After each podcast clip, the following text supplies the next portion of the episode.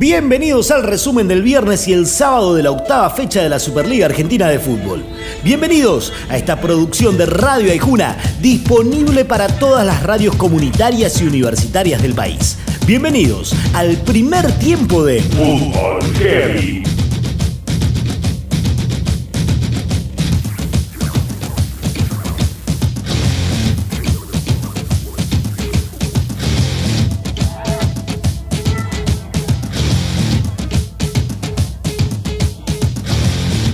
Unión viajó a Mar del Plata y pudo, en un partido parejo con Aldo Civi, romper la mala racha de seis perdidos luego de ganar 2 a 1. Del tiburón, que entró en zona de descenso, se fue su técnico, Gustavo Álvarez. Analiza la victoria el delantero del Tatengue, Walter Bow. La verdad que nos veníamos necesitando, pero trabajamos el partido pasado también, eh, fue muy bueno. No pudimos sacar los tres puntos, pero hoy volvió a reflejar que, que tenemos la, la intensidad de, ganar los partidos y bueno, hoy, hoy se pudo, gracias a Dios. Si dos equipos juegan un partido para prenderse arriba y escaparse de la zona peligrosa, como jugaron Patronato y Lanús, lo más seguro es que terminen empatados, tal como sucedió entre los de Paraná y el Grana. Uno a uno final y todo sigue igual para ambos. Analiza el encuentro Lautaro Acosta de Lanús. Nos costó un poco encontrar los espacios, encontrar los pases, pero, pero bueno, creo que, es un punto importante en una cancha difícil con un gran equipo. Triunfazo del sólido Arsenal de Sarandí frente a Estudiantes. 3 a 0 de un Arce que empezó con dudas, pero que de a poco se asentó y le pegó duro un pincha que mira de reojo la tabla de abajo. Analiza la victoria de su equipo, Fernando Torrent. Creo que hoy, hoy lo hicimos bien.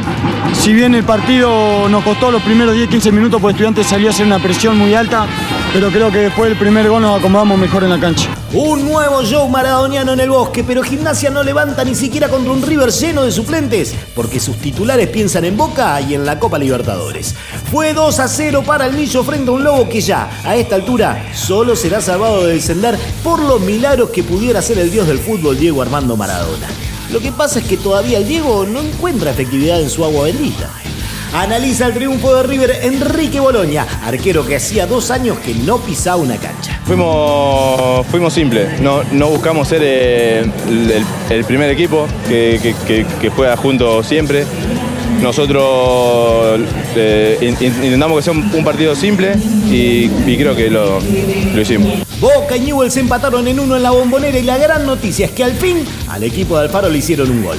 No obstante, el Ceneice no se baja de la punta del campeonato mientras piensa en el primer chico de la Libertadores frente a River por semis. Del lado de Newells, tranquilidad por los puntos que se suman y que ayudan a engrosar el promedio. Analiza el empate el de Teleproso, Frank Darío Kudelka. Creo que es una coronación de, una forma de intentar jugar al fútbol y, y muchas veces lograrlo.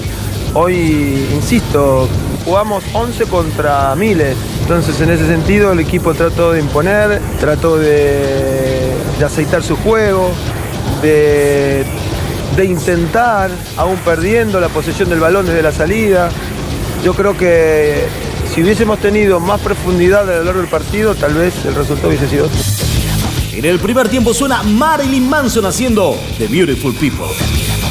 Después del entretiempo, repasamos el domingo las estadísticas de esta octava fecha de la Superliga Argentina de Fútbol, acá, en el Fútbol Heavy. Fútbol Heavy. Bienvenidos al resumen del domingo y los números de la octava fecha de la Superliga Argentina de Fútbol. Bienvenidos a esta producción de Radio Aijuna, disponible para todas las radios comunitarias y universitarias del país. Bienvenidos al segundo tiempo del Fútbol Heavy.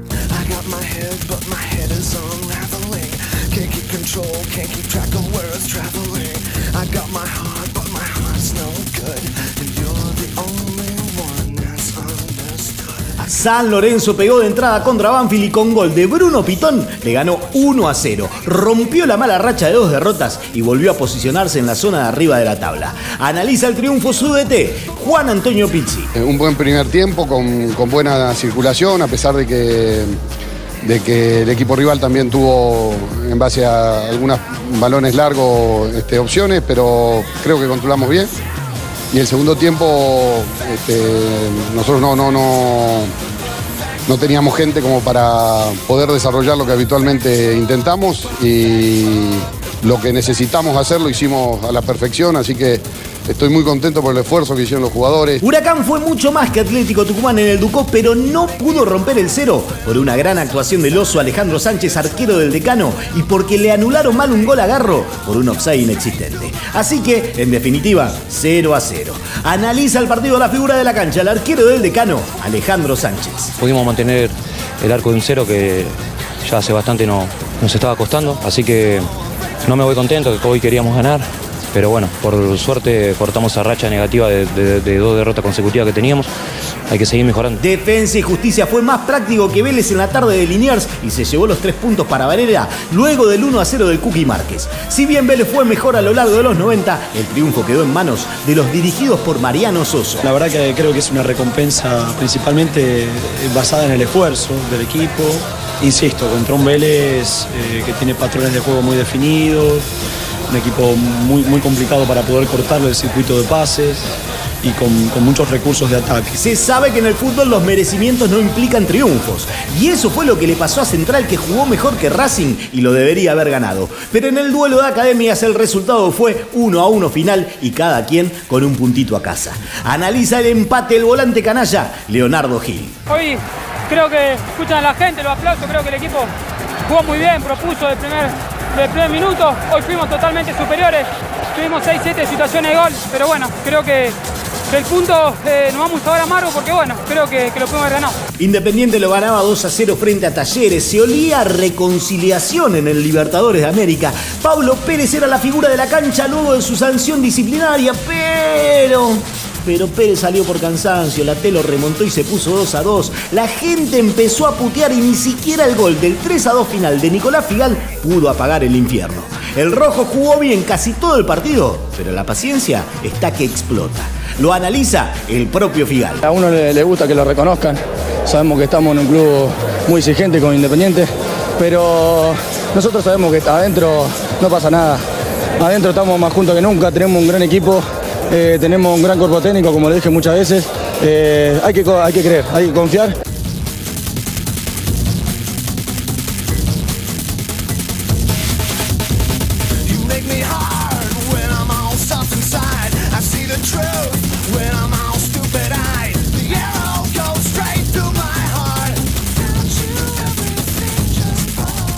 Para hoy quedan dos partidos. Central Córdoba recibe en Santiago del Estero a Godoy Cruz desde las 7 y 10 y a las 9 y 10 el finalista de la Copa Sudamericana Colón de Santa Fe recibe a Argentinos Juniors que sueña con la punta.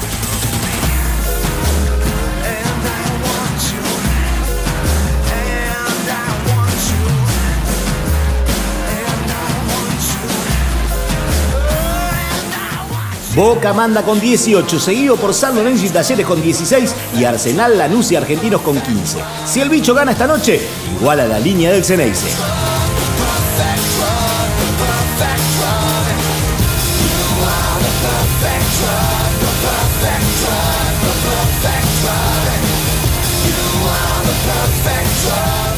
En zona de descenso están Central Córdoba de Santiago del Estero, Gimnasia Esgrima de La Plata y Aldo Civi de Mar del Plata.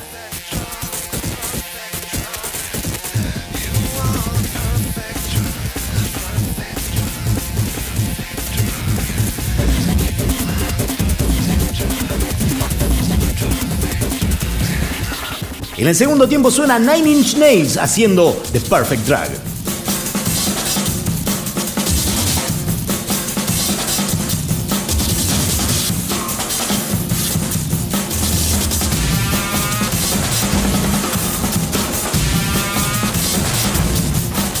Nos reencontramos al cierre de la novena para analizar el fútbol de la Superliga acá, en el Fútbol Heavy. Hasta la próxima.